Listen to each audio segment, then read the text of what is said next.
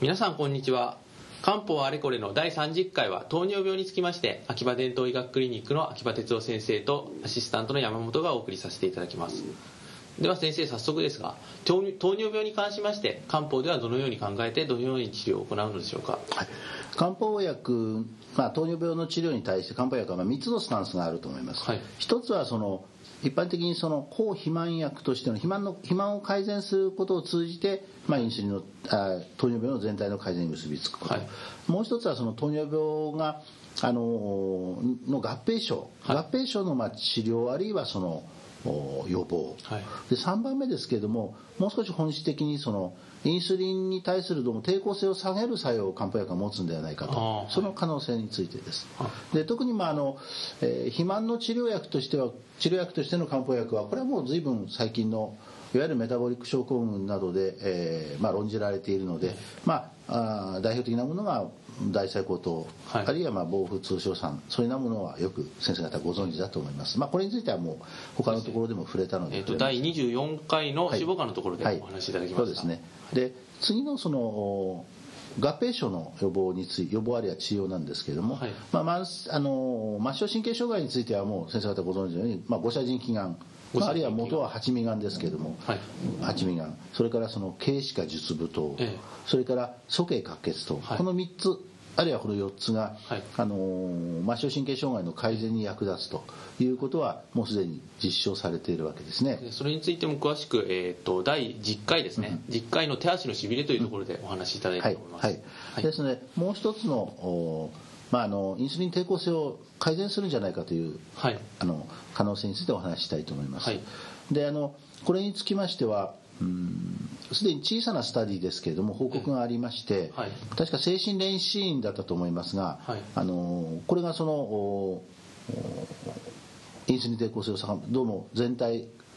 あのインスリン抵抗性を低めて改善するんじゃないかとい。うような、はい、あの非常にこうプレリミナリーな報告ですけども出ております、はい、で我々自身の経験で申しますとある治療入院患者さんなんですがインシュリンを使っていた患者さんに実はあの途中から漢方薬を投与いたしました、はい、確かサイレートであったと思います、はい、そうしましたら実は今まで同じ量のインスリンを使って別にインスリン量を変えてないし他の条件変わってないと思われるのに、はい、実はいきなり低血糖を起こすようになったんですね、はい、びっくりしまして、で実はそのど何かこのお薬との関連があるんじゃないかとい。うことを、まあ、あの我々はその時こう思いついたわけです。はい、で先ほどのですから精神練習員のそういう報告それから我々のそういうこう20年ぐらい前の、まあ、経験などからどうもその何かの記事を通じてその、はい糖尿病そのものの本体に近いところに何かこう漢方薬が働くのではないかという可能性を今でも私は私は考えています。はい、実際その普通に糖尿病の治療をしていく時に、えー、途中で、えー、グリケーションによる糖毒性が取れた時に同じような経過を取ることが多いと思うんですがそれと同じような現象がその方はとても長い非常に長い経過の糖尿病で、えー、もうインスリンも実は長い単位ですでにインスリン導入されていて、はいえっと70歳ぐらいの女性だったと思いますね、えー、ですからあまりこう条件として変わったようには思わないんですが漢方薬そのものが入ったことがどうも、はい、あの原因かなというふうに思っているんですけども、何かの他のことであの糖尿病と別なことで実は漢方薬を入れまして、まあ、再冷凍ですので腎障害か何かだったかと思いますけれども、そんなので軽度の腎障害の治療かむくみか何かを取るためにやったんだと思います、はい、そうしましたらそういうことがあったので、まあ、ぜひまたこれからそのそういう領域の専門の先生などはやっぱり関心を持っていただくと漢方薬にそういう効果が出るとなるとまた随分違うのではないかと思います。そうですね。そのそういった経過というのは治療の中ですと専門医の中ではそういったことはよくあの知られていることではあるんですがそれは治療中の糖毒性を取れるという意味でのお話でしてそうするそのような状況がもし漢方薬で起こるとすればそれはかなり有効な確かに手段にはなると思うんですが。まあ、その後、まあそういった顕著な例はあまり経験はしてないんで、ええ、まあ、あのちょっと確信を持って申し上げられないんですけど、え、可能性があるのではないかという感じがしています。わかりました。その他に何か使われるようなお薬はありますでしょうか？糖尿病では、まあ、あのやっぱり日常的にはうん困るのはやはりあの糖尿病性網膜症の網膜剥離それからまあ血栓症のようなものだと思います、で今このこれに盛んに使われているのがまああのまあ、サイレー糖ですね。サイレー糖。えー、サイレー糖よく使われますね。それからやっぱりあの、原理的には、軽視ブクリウマのような苦黄血剤は有効なはずです。はい。えあの、えー、まあ、苦黄血剤、ああいったものを、まあ、あの、治療に応用することによって、まあ、あのもっぱら今レーザーで治療が行われているわけですけれども、えまあ、あの進展を防いだり、まあ発、はい、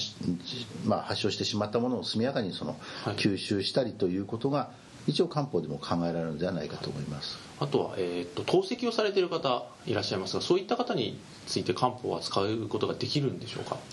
えーと、糖尿病性の,、まあ、あの腎症の、まあによるところのまあ透析患者さんが最も最近多いらしいですけれども、はい、一番やはりあの先生方からの依頼がありますのがやはりあの、えー、創用に関しての皮膚のかゆみですね、はい、はい、あれに関してのその、えー、訴えがやっぱり一番多いように思います、はい、ただなかなかこの透析に関しての透析に伴うところの皮膚の創用に関してはまああの下ストや運繊維などは効きそうなんですけれども、はい。なかなかこう思ったようにはなかなか効果を上げてくれてないっていうのは現実ですね。そういう方に漢方薬を使うこと自体は問題はない。あも全く問題ありません。私たちもあのカリウムの量などその服薬中のカリウムの量などを直接調べたりしてしましたけれども、はい、えーと、メーカーと共同してこれは全く問題にならない量でしかないということは分かりました。なるほどく分かりました、えっと、本日はお時間になりましたのでここで終わらせていただきたいと思います。で次回は第31回。今度は関節リウマチですね。関節リウマチに関しましてまた再度秋葉先生に教えていただきたいと思います、どうもありがとうございました。はい。こちらこそありがとうございました。